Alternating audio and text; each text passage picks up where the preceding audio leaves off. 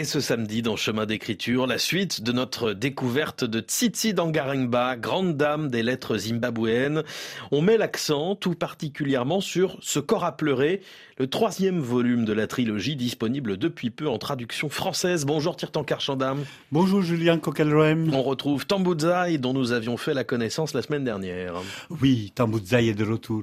Mais elle a changé. Alors que dans le premier volume de la trilogie, elle bouillonnait de rêves, de révolte, de volontarisme, elle est devenue une femme dure, gagnée par l'amertume. Elle tente de survivre au jour le jour, comme le rappelle l'extrait qui ouvre le roman. Lecture. Il y a un poisson dans le miroir. Le miroir est au-dessus du lavabo, dans un coin de ta chambre. Le robinet, dans les chambres de la pension de jeunes femmes, eau froide uniquement, goutte. Encore couché, tu roules sur le dos, et fixe le plafond. Tu t'aperçois que ton bras est engourdi et tu le secoues d'avant en arrière de ta main valide jusqu'à ce que la douleur jaillisse dans une fulgurance de picotement. C'est le jour de l'entretien. Tu redresses la tête et retombes sur l'oreiller. Pourtant, enfin, tu es devant le lavabo. Là, le poisson te renvoie ton regard. La narration aussi a apparemment changé. En effet, on est plus proche ici d'un récit picaresque que du social réalisme.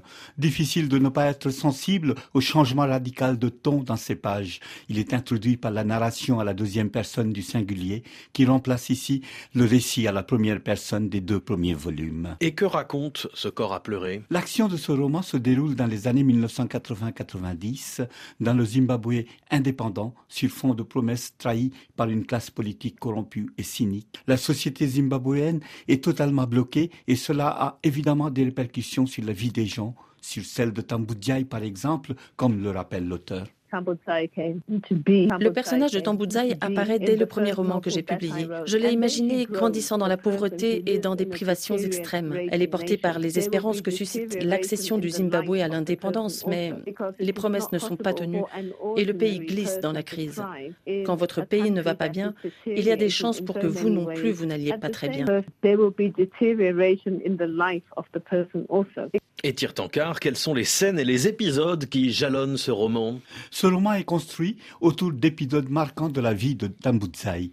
Ces épisodes tracent la cartographie d'une véritable descente aux enfers du protagoniste. Trentenaire, Tambudzaï est confronté au bilan désespérant de sa vie d'adulte, ponctué d'échecs. Malgré tous ses diplômes, elle se trouve sans emploi, sans revenu, sans perspective d'avenir.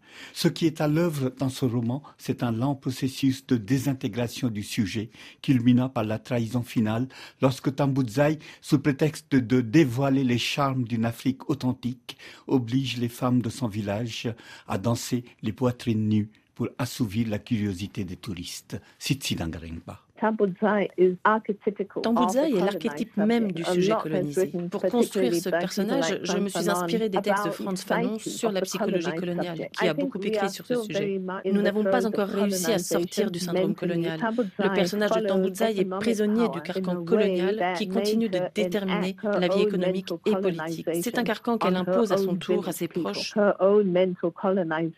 Ce corps à pleurer est un roman puissant et poignant sur l'Afrique, sur les plaies de la colonisation et last but not least, sur la modernité postcoloniale complexe et compromise. Tirtan Karchanda, merci beaucoup. Et les deux épisodes de Chemin d'écriture consacrés à Tsitsi Dangarimba sont à retrouver sur RFI.fr.